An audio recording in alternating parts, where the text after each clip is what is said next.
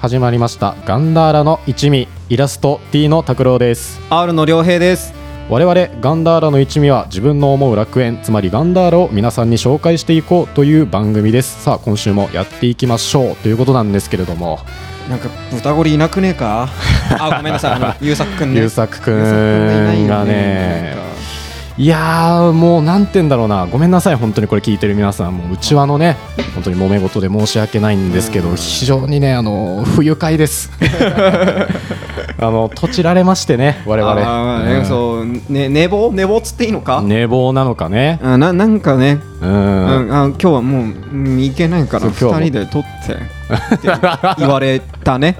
そうなんですよ、もう参っちゃいますよね。ちょっと腹立つね。腹立つ腹立つ。うん腹は立つね、うん。腹立つ腹立つ。まあまあまあまあしかも俺なんかこうちょっと一個言いたいことあって彼に。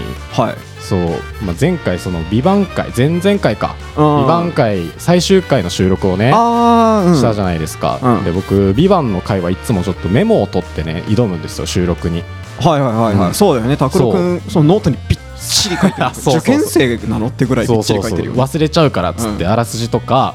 であとあらすじの他にもちょっとなんて言うんだろう。これ言おうみたいなボケみたいな。ちょっと野崎のモノマネとか、はいはい乃木のモノマネここで入れれたらなみたいな結構ネタ帳みたいなそうそうちょっとサクッと書いといて、でその中に「その VIVANT のそのタイトルロゴで流れるその「うわーわーわー」みたいな。あのなんかコーラスサウンドコーラスのサウンドがあるんですけど、それのちょっとモノマネしようと思ってそれを軽くちょっとメモっといたんですよ。で収録前にで結構みんなち時間もない状態で、うん。あどうしようどうしようっつって。で優作君も「あ拓郎ノートに書いてるんだったらちょっと見せてもらっていい?」っつって。なんか俺のノート写してたかなんだかでうん。やってたんですよ。でいざ収録入ってうん。で中盤ぐらいになったらその優作君が「ねであと「ビバンのタイトルの時に「うー!」ってなるよねって言ってガッつりパクられました 泥棒なんだ。そうあいつで泥棒よ。あ泥棒なんだ昔の品川庄司の品川みたいな。遅刻するし。遅刻するし。物パクるし。あそう。傍若無人よ、うんあじゃあいい人じゃないんだ。そう。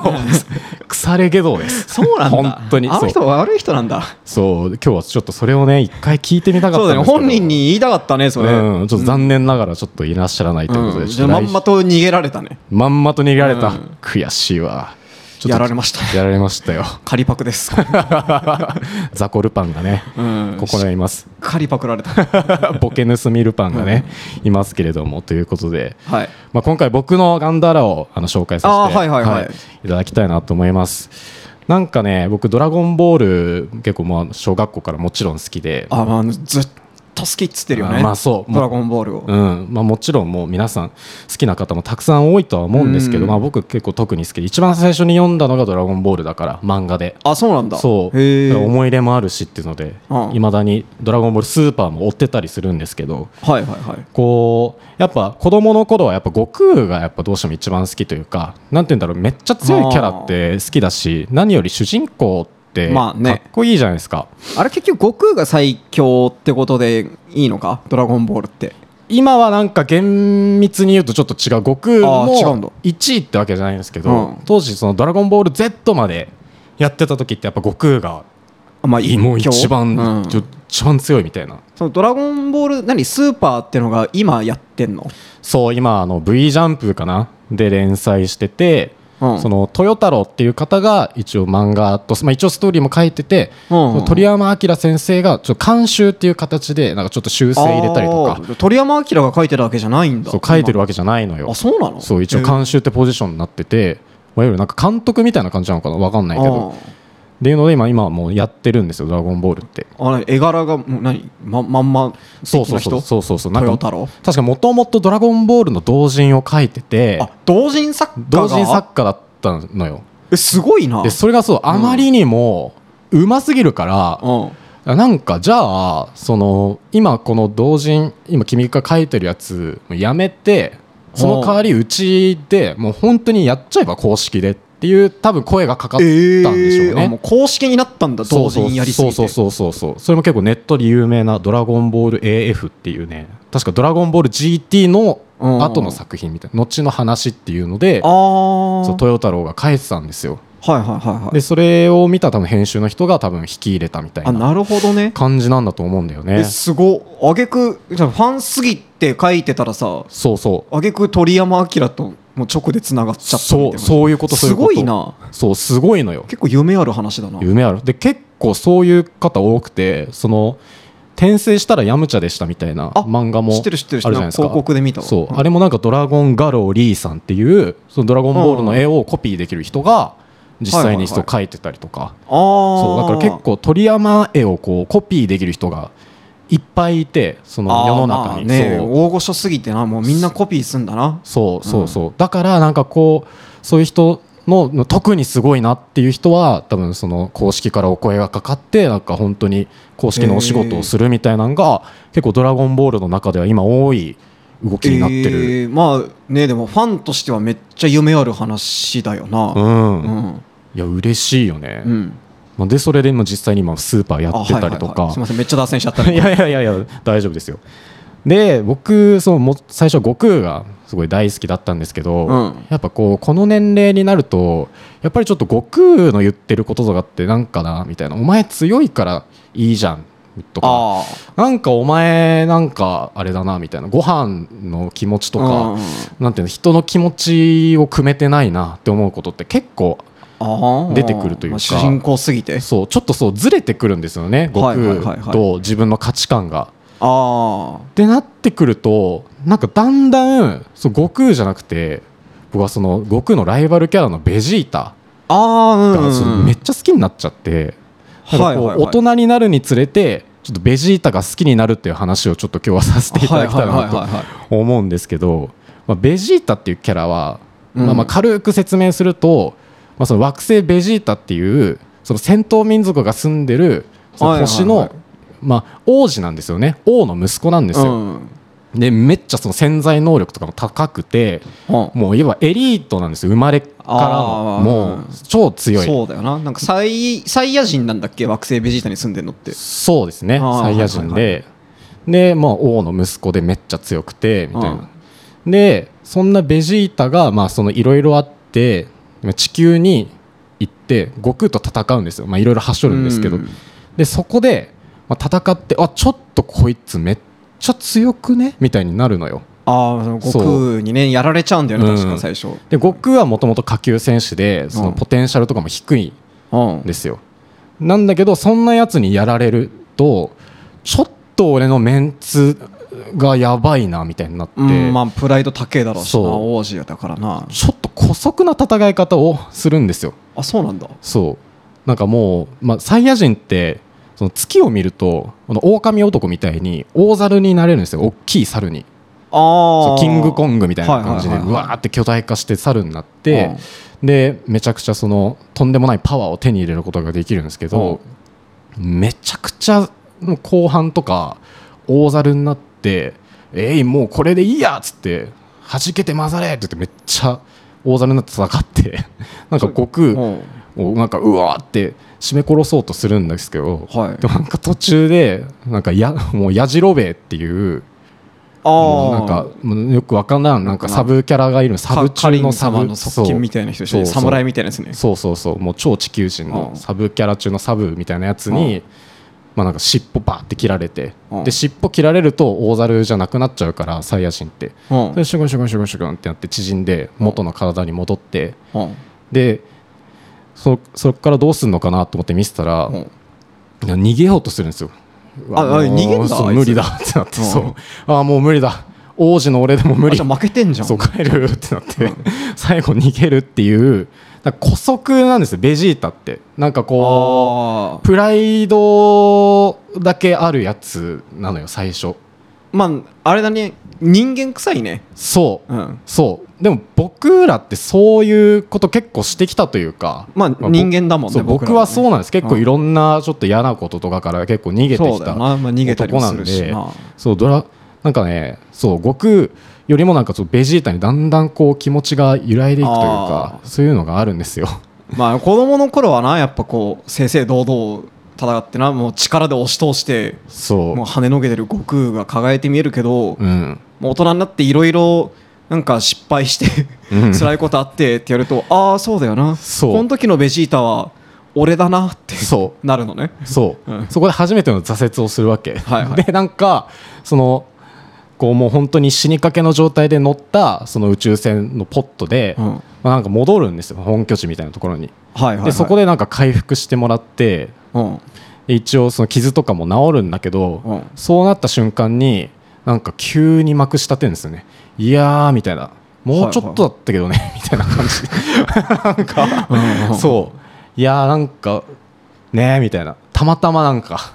あ。たまたまなんかあれだったわみたいな。ちょっとちょっとそうなんだ。調子悪かったかもな。意外と意外と俺らみたいなやつそう。そうなんかあ意外とお前なんかそこで敗北ちゃんと認めないんだ感というか、そうなんだ。そう俺もなんかちゃんと覚えてはないけどなそんな感じだったんですよ、うん。なんかお前結構姑息な手使って負けた割にはお前堂々と歩いてんなみたいな 感じで歩くわあけ意外とそんな感じなんだベジー。タそうそうそうそなんかもうちょっとちゃんとこう普通に悔しがりそうだけどな、う、うん、負けを認めてつって負けねえぞっつってなんかいっぱい修行したりする人だと思ってたわ。もう武人的な。あでもねそうなんですよ。それその悟空に負けてやっとこうそういうベジータになってくというか。そういうことに悟空と出会う前はもう姑息なそうそうそう。も坊ちゃんなんだそうてかそう今までそのその自分より強い人と多分戦ったことがないからああ。その頑張る必要がなかったと思うんですよねベジータって。はいはいはいはい、で意外温室育ちなのね。そう意外とその悟空みたいに上昇志向でもないと思うんですよ。悟空ってやっぱその強いやつ。まだ見ぬ強いやつと戦いたいって言って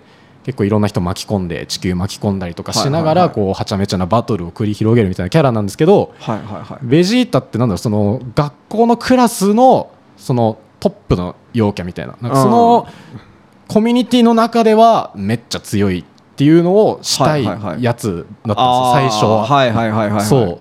だからお山を作ってね。そうお山を作ってお山の大将をやってたわけだからこそなんかそのそういう姑息な手使ったりとかああ なんかそう負けそういうことできちゃうんだ。負けたののにそういやなんかちょっとみたいな。首痛くてみたいな。しょっぱいなそうなんか首痛かったんすよみたいな。なんか言ったりとかする。かうんちょっと寝違いっすよ。なんか全然戦いとかって感じじゃなかったけうん。どなんかしょうがなくやったわうんうん。ってやったらなんかまあ負けだよね。うん、そうそう。そ うそういうこと。なんか寝てなくて。と かあそういう感じなんだ。前日ちょっと全然寝て寝れてなくてとか全然言うタイプ。頭回んなかったんですよみたいな。言うタイプだと思うんですけうんしょどっぱいな。でもなんか悟空に負けてからなんかだんだん変わっていくというか。ああであと、はいはいはい。まあ、悟空に負けたプラスそのブルマンっていうその地球のね、うん。女性のヒロインだよな。ヒロインがいるんですけど、まあ、そのまあ言っちゃえばまあ結婚するんですねベジータが。その地球。はいはいはいはい。まあいろいろあって。そうそう。いろいろあってまあベジータが地球に行って、まあ、住むとこないならうち来なよっつってブルマがうん。言ってでそこでまあ一緒に共同生活を送る中でこう恋が芽生えて結婚し、はいはいはい。まあ、子を授かるみたいなね、うん。でそこでベジータは父になるわけですよね。うんまあね。お父さんになってからようやくなんかこうだんだんちょっと強くなんなきゃいいけねえなみたいな。ああ親父の自覚が出てきたみたいなそう親父の自覚が出て出てきてんだよそう。松本人志もそうなんですよ。松本人志も 結婚して子供が生まれたら急にムキムキになったんですよ。子供をま守るから。いや子供を守るためになーって言ってムキムキになった。ん ですなんかもうべ同じ思考な同じなんだ。まっちゃんと。ベジータは。同じなんだ、まあ、まっちゃんは別にこう授かる前から一応天下は取ってはいた。多分鍛えなくても守れてはいるんだでもフィジカルでもし何かあった時あーなるほどね。に笑いじゃ守れへんってなそうか。って多分鍛え 鍛えられたと思うんですけうん。どまあでもベジータもちょっとその似た発想というかまあそうか。一回負けちゃってるしな。そう。悟空ぐらい強いやつが俺の家族を襲った時に俺はなあなんかそのまま負けて逃げてなんか、うん。あんま寝てなかったらブルマも子供も死んじゃっちまったわ。そうそれはやばいちょっとあんまりにもな、うんうん。そうそう。そっからちょっと思考が悟空と結構乖離していくとかもともとちょっと違うんですけどまあね生まれも違うもんなそうそう。全然な。悟空はやっぱこの自分主義というか、うん。もう自分が満足したいがために戦うんですけどあー。まあ、ベジータは割とその人のため家族のためみたいなところで戦ってるからうん。こう割となんていうんだろう人間味があるというか。そうだ人間っぽいねめちゃくちゃ。そう。うん。めちゃくちゃいいキャラになってくるんですよねだんだん。ああやっぱ成長していくのは結構精神的に成長していくのはベジータなんだ。そう。そうそうそうですね。だからなるほどね。そう最初なんて言うんだろうもうなめなめくせじゃない。なんか本当に惑星ベジータから地球に来てなんかうん。ナッパと一緒にこう地球をこうわーって荒らしてた頃に比べて今今の「ドラゴンボールスーパー」のベジータはそのブルマが出産するからって言って、うん。悟空の修行を断ったりしてんのよいや普通だろ。いやありえないことなんですよ。ありえないことなんです。普通だろ。あのベジータが。あのベジいやそう普通。違う。俺の普違う俺のな何笑ってんの？俺の映り悪くなるって。何笑ってんの？いや普通そうだっけ知ってるよ。いや普通だろ。普通なのは知ってるよ。そうベジータがってことね。ベジータがそれやってんのすごいよってことね。あーまあ成長したよな。いやそういや俺そんなこと思わないよ。それすごいねとか。意外とそう拓郎結構すごいな。いや違う違う。そんなことない結婚したことないか分かんないけど。嫁さんが出産する時もじゃあ全然俺らとカラオケとか行ってくれんのか。いや違うわ。いやそんな悟空いそういうこっちゃないんだ。やお前らも悟空ムーブしないだろそこで。そうだね。まあ多分全員しょっぱめのベジータだからいやさすがに病院行きな。そうそうなるよね。でもベジータそうやって断って悟空との修行。ああまああのなんあの他人を顧みないわがまま王子がそ人間と恋してううん。子供授かってそうなんです。あもう今日は俺の好きなようにやるとかじゃないからもううん。奥さん大変だから、うんうん絶対駆けつけてあげたらいいのよって言うんだ。そうそうそう。ああまあいい父ちゃんになったつうかいい旦那になったのか。そう、ん。でそれに対して悟空は「えなんでだ？お前いないとダメなのか?」って。お最高じゃん。そう。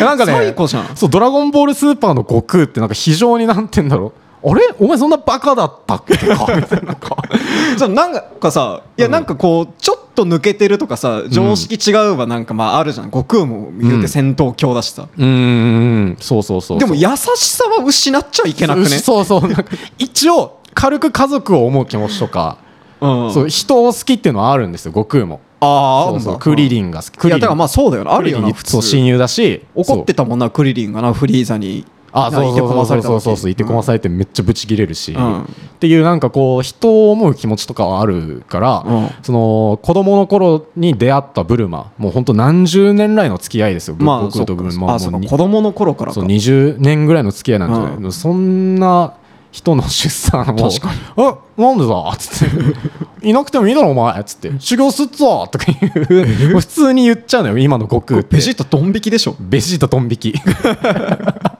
こいつやば。しかも結構勇気持って言ったのベジータも。そのちょっと修行行こうぜって言われた時に「いやアスマンちょっと行けねえんだ」みたいな「うん。えなんでだ?」って言われて「いやちょっとすじゃあ恥ずかちょ恥ずかしいけどちょっとブルマが出産すんのよ」みたいな。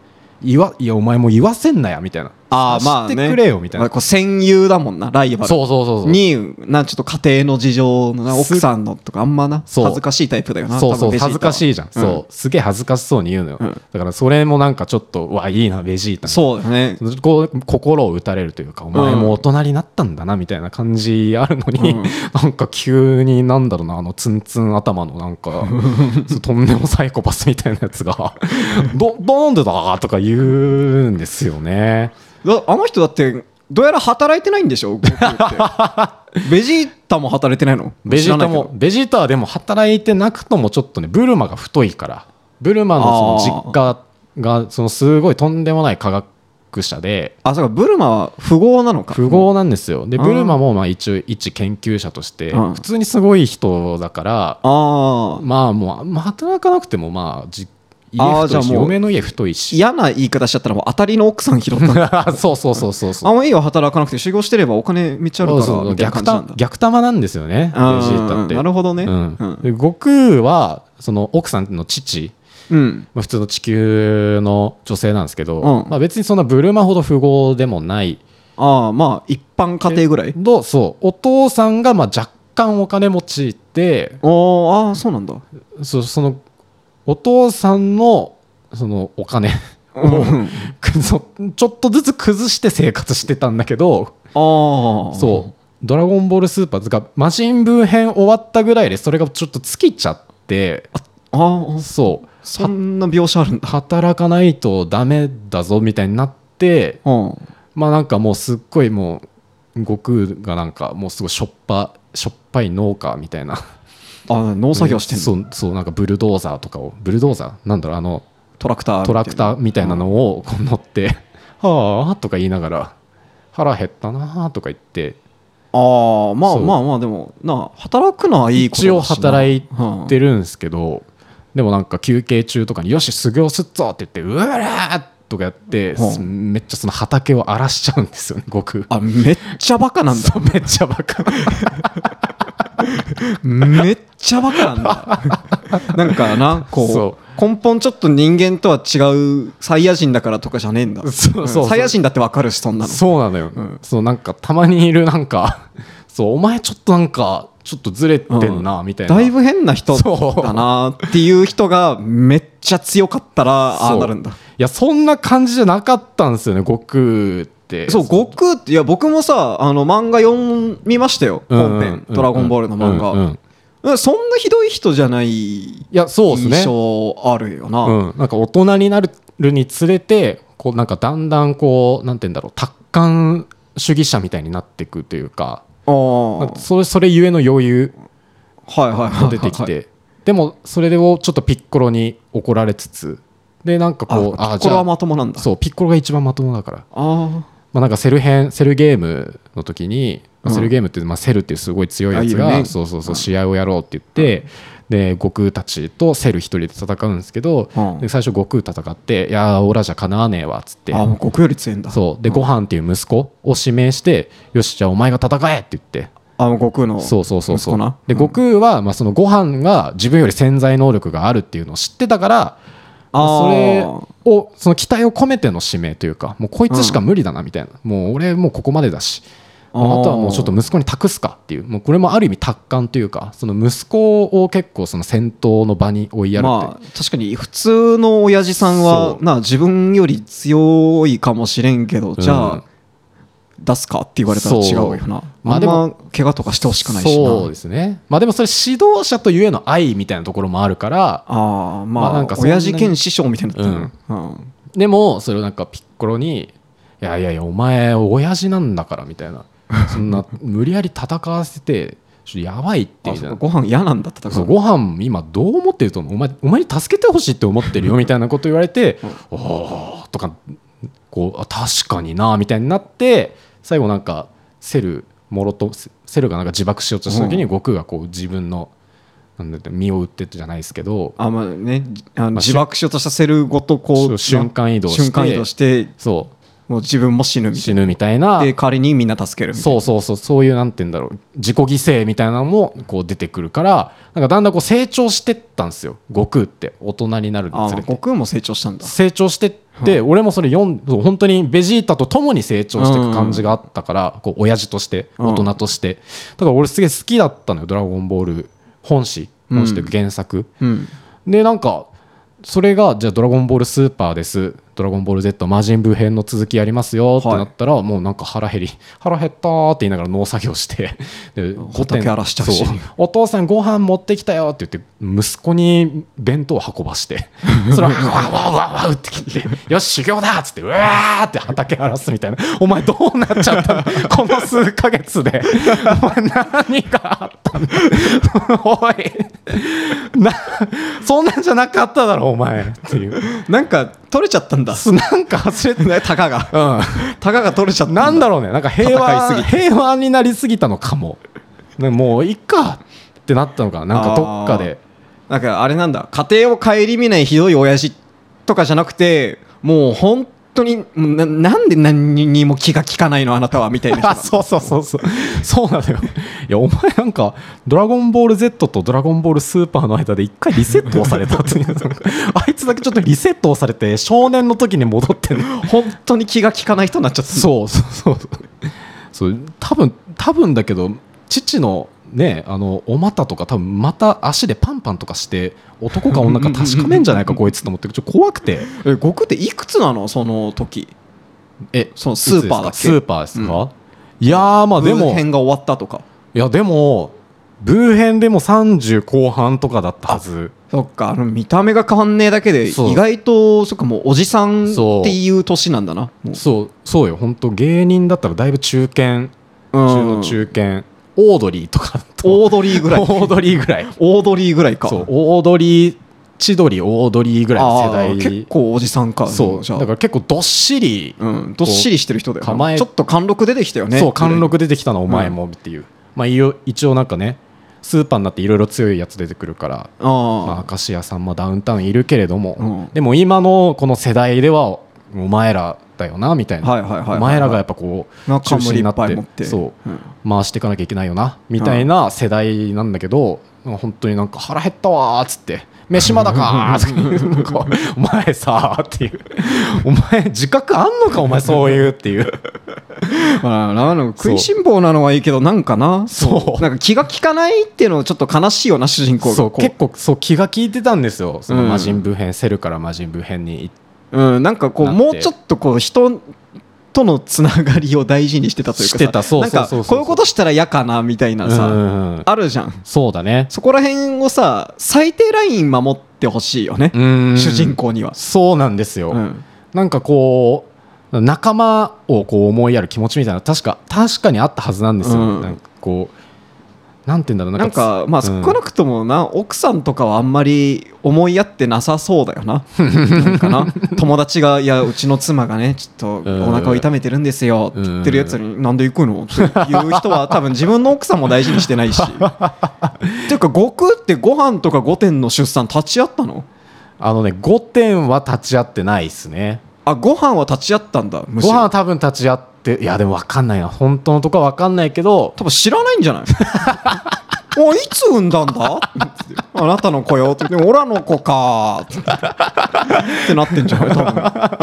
ええ急にあでもまあいっか。そうなってるかもね。うん、でっかくなったら強えんだろ？っていうタイプの人だよな 多分。とりあえず亀仙のじっちゃんに紹介しに行っかって多分言ってっていう流れ、そんな人でしょ多う分、んまあでもなそうベジータは結構ちゃんとなんなんて言うんでしょうね、うん。僕ら寄りにどんどん寄ってきたよね。寄ってきたね。うん。うん。悟空はなんか一回寄ってきてなんかまたグーンって離れて離れてって。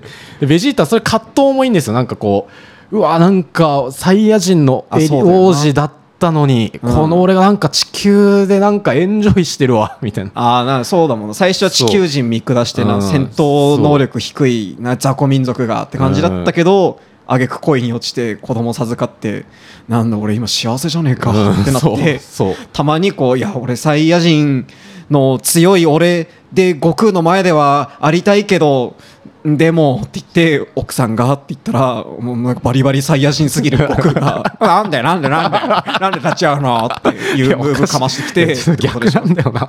なんか逆になってるんですよねだから地球で一応悟空育ってるからあそうだよね。そこら辺地球は生まれじゃないか地球育ちだよね。そう地球育ちなんですよ、まあ、そこら辺はなんかこう学んでるのかなってなんとなく思ってそうだよねあれはサイヤ人の体に地球人のハートが宿そうそうそうった優しい選手のはずなんだよな。そうそうそうなんですよ、うん。だからみんなに愛される。そう。世界中からもう悟空が大好きみたいな、ね、声が多数あると思うんですけど、うん。なんかね狂っちゃった狂っちゃったんですよね。ただの戦闘狂に、お前なんかドラゴンボールの世界よりなんかバキとかケンガンアシュラに行った方がいいんじゃないか。なんかそのもう本当の戦闘狂いの、うんちょっとまマジで怖い人になっちゃったんだ。そうなんですよね。だから僕はそのベジータが好きというか。ああまあ確かにうなん。それ聞いたらな。うん。そうなんですよ。だからもうちょっと「ドラゴンボールスーパー」のちょっとスタッフの皆さんも本当にすみません。あの頃のちょっと悟空を ちょっと描いてほしい僕は。うん返してほしいよね。返してほしい。あの思い出のそう僕あんなにバカじゃなかったんですよ。えだって鳥山明が監修してるんだもんね今のも。うん。多分よ。多分？たたたいや多分だけどと 監修は本当にしてるけど、うん。多分だけど鳥山明ってなんかドクタースランプあられちゃんをうん。打ち切りし打ち切りってやめてでもう書きたくなかったけどはでもなんか無理やり「ドラゴンボール」書かされてあそうなんだ。で最初はなただの冒険活劇にしたかったんだけどだんだんバトル漫画にこう移行、編集の移行でこうさせられたみたいな。編集の移行そうそうそうほとんど編集の移行らしくて。そうなんだ。まあ噂ですけど本当がはどうか分かんないけど、うん。っていうのがあるからあんま思い入れないから多分悟空のあの設定とか忘れちゃったのかな。そんな感じなのそう忘れちゃったんじゃねっていまあういや嫌な言い方だけどだって食いぶちだぞあの人。とんでもない圧倒的食いぶちじゃんあられちゃんもすごいけど、悟空の方がすごいじゃんか。とんでもない、うん。そうもう世界だから。そう世界巻き込んで売れてくからね、うん。だからなんか忘れちゃったんじゃないかっていうのも。忘れちゃったの？いやわかんない。忘れちゃって同人作家上がりの漫画家が何あんな最高悟空を作ったって考えたらちょっと俺許せないわ。夢あるなとか言ったけど。いやだからちょっとすまあの戻してほしいですあの悟空をなんかこうあの頃の。ああまあなあなんかまあ僕らはだって鳥山明の悟空見て育ったわけだからね。でなんかそうスーパーの悟空結構いろいろエピソードいろいろあって。うん。そのまあなんていうんだろう。未来からトランクスがね、まあ、来るっていう話がトランクスはそのベジータの息子だよな。そうそう Z であるんですよね、でそれはなんか別の世界のトランクスって一応設定なんですよね。う。んでなんかそのトランクスが住んでる世界が今ちょっとやばいから、うん。ちょっと悟空さんベジータさん助けてくんねえかっつって、うん。まあ、助けに行くみたいな話があるんですけど、うん。でその世界に行ったらトランクスなんか彼女で生きててでその彼女と一緒にその世界をこう守ってるみたいな設定なんですよ。でその彼女とうんそのトランクス彼女トランクスとその彼女再会してなんかキスするシーンみたいなのがスーパーであって。ああまあね、うん。そう。でベジータほ結構頬をからめてああみたいな。あーまあ息子だし。息子のやつ親父がちょっとマジで見ちゃったみたいなのあるようなちょっと気まずいやつな。そう。うわみたいな。うわごめんごめんごめんみたいな感じで目伏せるんですけど悟空はなんか「うんななんベジータその目伏せてんだ?」っつって「口と口くっつけてるだけだろ」って言って「え？みたいな。ベジータがボトン引き。えじゃあお前そのごご飯とか御殿どうやって作ったの？っていう。そそっか。悟空って多分父とチューしたことないんだじゃあ。そうそう。ととんでもセックスしてんの多分。なんかもうや悟空悟空さチューしてとか言われても。は？お口と口をくっつければいいのか？あな何がいいんだ？でもいいけどいいけど何がいいの？これ いやそうなのよ。そうだよな、うんそうもう女性が一番嫌なエッチの仕方してると思うんです多よ、ね分そうだこのなし方も多分もうな。うん、それのみするんだろうな。そうなんでだ？子供を作りてんだよな父はな。そう。じゃあその他一切は必要ないよな。それのみする。そう。嫌だな。女性が一番嫌うなん愛の嫌ない、だな。う ん俺も嫌だもん、うん、愛のないエッチしてるんです。俺もすごい嫌だもん。だからもうベジータドン引きよもてか全然地球の文化なしんでないじゃん。う お前昨日来たんか？そう。お前地球昨日来たっていう。昨日来た人が地球の文化あ地球じゃチューって結構あれなんだねみたいな感じなんだ。だんだん知ってってほしいよ。その、うん。父とも結構ね結婚歴長いし。うん。うん。そうなんだ。そう大人いい大人なんだから。そうそこら辺ちゃんとしてほしいんですよね。でも一応 Z のアニメのシーンで父とキスするシーンとかもあって。あそうなんだ。そうこれからセルと戦いに行くぞっていう時にそういうこう別れのキスするみたいな、ああそれはね結構感動的そう感動的なあの悟空が「ああこれ口と口くっつけてこうお前何恥ずかしいんだベジータ!」とか言って。ベジータが「えみたいな。そう。なんか別人みたいだな。そう別人。なんかだって絵はめっちゃうまいんでしょその「ドラゴンボールスーパー」のめちゃくちゃ上手。うん。で鳥山明先生もそのものみたいな感じなんでしょ、うんうんもう本当にすごいじゃあえな多分なな頭になんか縫い目とかついてるなんか だって偽悟空だよなそれ。その継ぎはぎの、うん。継ぎはぎの脳みそみたいな。そう。いやそんなことない。気もなその声も性格もなんかそういう感じも全い部や一緒だけどよくよく話してみるとあれ別人じゃね？みたいな。いやいやそんあの不気味さあるよな。いやそんなことないですけど豊太郎先生すごい漫画家だしその公式になる前に書いてた個人の同人とかの悟空はねすごい良かった気がするんですけど。解像度高いんだよ解像度高そう。の悟空としてね、うん。そうなんかこうスーパーになってだからその編集なのかな「ドラゴンボール」って悟空ってやっぱりちょっとアホみたいな意味イメージあるからあー。やっぱちょっとやっぱこう抜けた感じどんどん出していきましょう。久々の「ドラゴンボール」だしみたいなその編集の嫌なムーブがもしかしてあるのかも。に抜けてんのはいいんだけど別に抜けてるとかじゃないじゃん、そうなんですよね。そうデリカシーはねうん。あったと思う俺そう悟空ってデリカシーね人の心もわからない。なんかなんか嫌な人が強いとさうん。怖いね。怖い。何すっか分かんないからああいうやつが一番強いと嫌だよな。やだベジーねタみたいな人にもっと頑張ってほしいよな。そうね。止めてほしいわ今。そうなんですよ。ベジータに。だって止めらんないんでしょ今ベジータあの悟空がなんかあなんかわかんねえけどもう人間っていらねえんじゃねえか。よいし。オラが人間と作ったご飯も結局オラのところまでは来れなかったわけだ。じゃあ失敗だ。じゃあいっか。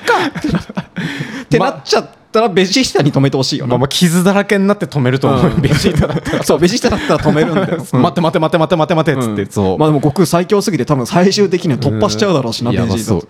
あでも、まあ、ちょっと希望があるのは、まあ、最新の映画の「ドラゴンボールスーパースーパーヒーロー」っていうね、うん。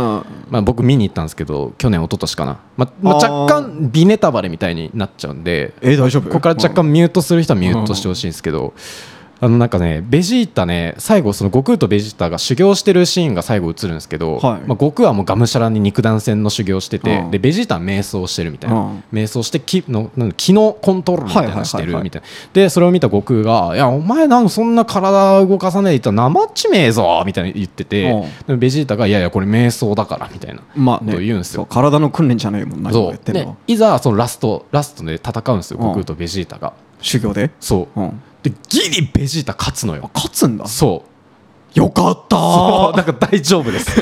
あのよかった。悟空がなんかとんでも発想でそう無敵の人みたいになっても、そうベジータがギリ勝ちます。よかった。マジでギリ。止めてくれんだ。そう本当のギリ。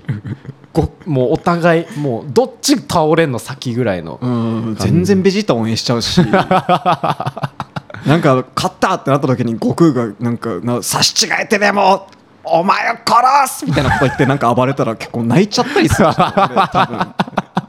もうやめてってなるね、そうだね。なそう悪悪だと思ってない悪ですよね。そうなった時僕。そうなんかこう純粋悪。うん魔人ブー純粋な感じ。だその魔人ブを倒したんですけど、悟空がうん。マジでな悪い人とかじゃなくて本当に分かり合えない生き物なんだなって感じするよないやおかしいな。魔人ブー編の時そういうやつでが敵で、うん。でお前なんかもっとこう出会い方が違ったらそうだよな。こうたな友達になれたかもしんねえのに、うん。残念だわめっちゃ強いのに。だから生き返なんか生まれ変わってまた会おうぜみたいなすごいあ感動的な、ね。うん。あ悟空もこんなに大人になったの悪をな悪として捉えずにな。そうそうそうそう。生き方が違う人みたいな感じで捉えるのはなこうおおらかないいところだよな。そこもそこまで視野広いんだみたいな、うん。僕そう「ドラゴンボール Z」の最終回非常に感動したんですけど、もう広くなりすぎちゃった。し じゃあ今のオラも悪じゃねえよな。まあまあな効率考えたら、まあ、ベジータには強くなってもらいてえからブルマの出産はちょっと休んでもらうか。ブルマもうちょっと我慢できねえか？言いそうだよなそう多分言うと思う、うん。オラが抑えてやるよ。出てこねえように。木でブンってやって。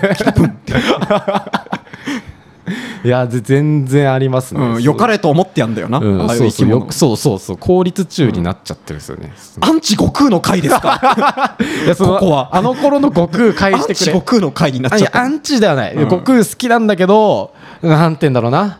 あの頃の悟空は好きだったけまあ拓郎はだいぶドラゴンボールファンなのかと思ってたけどちょっと今のドラゴンボールはちょっとうん？って思ってるいやーまあいや面白いんですけど普通に、うん。結構ご強さのインフレってやっぱ「ドラゴンボール」あまあ代名詞みたいなところだからめっちゃインフレしてまあねるし、バトル漫画はよくあるよなうん。それは好きなんですよ。僕、うん。悟空ベジータも宇宙銀河で戦ってるのは、いうん。やでもちょっと悟空のちょっと性格だけ ちょっとなんとかしてくんねえかな。ちょっと根本のとこすぎて。な愛せるか愛せないかに一番深くかかってくるところだから。ちょっと心配になっちゃうというか本当にこれ魔人ブー編の続きなんですよねって思いながら。これパラレルワールド入れ替わってるよね多分。そうなんかどっかでなんかそう脳がな。そうとんでもないやつと入れ替わってんじゃないかっていう、その賢者みたいになってそうだよな。るんじゃな。いかな呪術のそう呪術廻戦の、心配っていうまあそのベジータ好きっていう回からちょっと悟空心配の回に。ね。まあ悟空が荒れすぎてベジータ好きになったんだね多分。そうですね多分、うん。まあ大人になるにつれて悟空の気持ちもちょっと分かんなくなってきただんだんそうだねこう 僕らも分別がついちゃったからそうです。大人になって。うん。あんま悟空ほど自由じゃないし悟空ほど人のこと分かんなくないし。そうそうですね、だからちょっと集英社の皆様鳥山明さん豊太郎さんちょっとお願いします。